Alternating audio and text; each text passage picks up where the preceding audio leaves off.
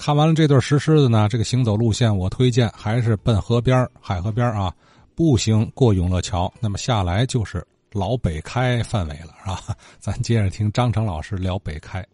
那接着说北开啊，这个北开这儿不有一个炮台吗？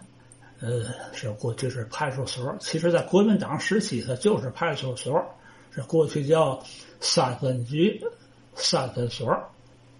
这个炮台呢，实际上就是咱天津这个壕墙啊，跟这个北运河的交口这个头这个头里说这壕墙到到到头直接河坡下去，有点不像话，所以啊，就是有那么一个土台子，这是用夯土建成的。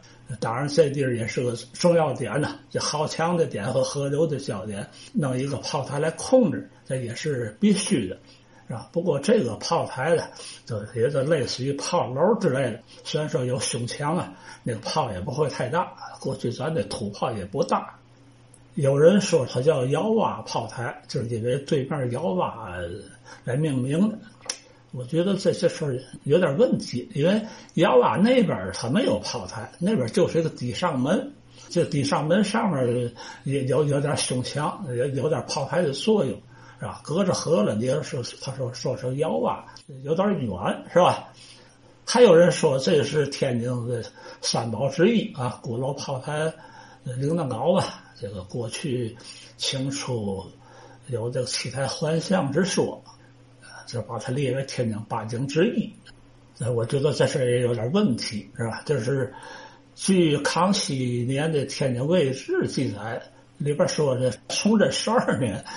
也就是一六三九年，对吧？这城外拨民地啊，建炮台七座，这说明这个这七座炮台不是说这个这个炮台啊，就说这个七台环向的七座炮台呢，是在明崇祯年就已经有了，而且天津这个壕墙呢是曾国林沁时期才有的，当时为了抵抗英法联军而建的，那是在这个咸丰。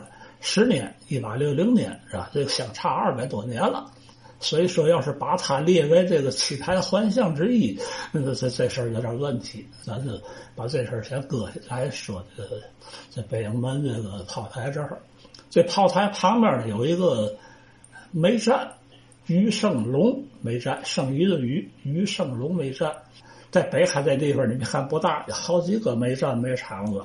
赵公司前面有一个叫龙兴煤厂。小闸口河沿儿有个九衡煤站，另外在这个呃平河码头就这这这河边码头还有个杨记煤厂子。另外大家也总说这个百度闹不清啊，这会儿看地图上确实是有三个百度是吧？不过有一个百度呢不应该属于北开，就是呃靠近三家花园跟地头对着那个那个应该。属于这个北开以外吧，我觉得。另外呢，聂公祠后边跟那个恒源这边对着，是不是也叫中原楼渡口呢？这过去这个名字叫李宝才摆渡。呃，一九二七年七月夏天，这出了件事儿。这儿那天有两个人，一个叫李东山，一个叫徐重阳，两人从这儿过白的渡河上恒恒源那边去。那天正好天上下大雨啊，摆渡到河心时候，不知怎么回事这徐成阳哗啦掉河里边也坏了。这是跟前的船户也都跟着打捞啊。这当时的河流也也也挺水流比较大，捞了半天也没捞上来。但是呢，这个李宝才在这个船户跟这个李东山俩人打起来了。为嘛呢？这个李宝才说他看见这个这个。李东山呢是用胳膊肘故意将这个徐重阳给给给给拱下河的，这不承认，最后双方呢纠葛不清啊，被这个附近值班的警察就就给带走了，这个后边那不表。呃，还有一个渡口，在小闸口这儿有操场，就在这儿有个渡口，渡口南边那那属于窑洼啊，窑洼渡口，过去。这块地方不是这个有北极嘛？是吧？过去这边好多的码头，为什么这地方有这么些个码头呢？我觉得这个跟这个河水的这个上下流有关系。一般的这个村庄也好，码头也好，都是在顺流的右手。呃，是不是因为这个停船方便呢，或者什么的？反正一些主要的村庄、一些个码头都是在顺流而下的右手，而这个对岸就是逆流而上的这个，一般的来讲都是不太重要，也码头也少，村庄也少。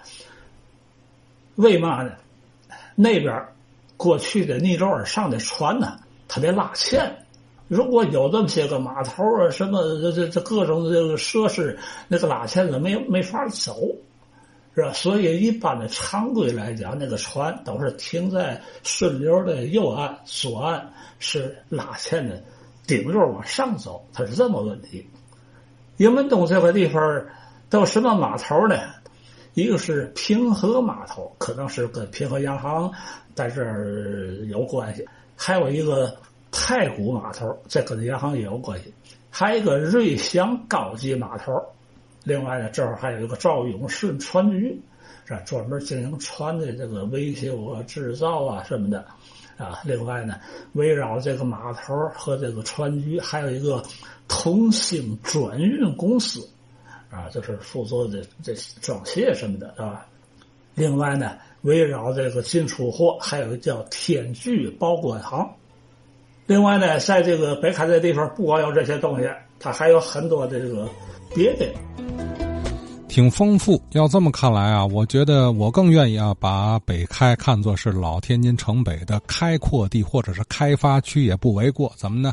哎，这里有早 早期有好多的小工厂、小企业，有码头，有很兴盛的商贸业，人流物流很大。你看。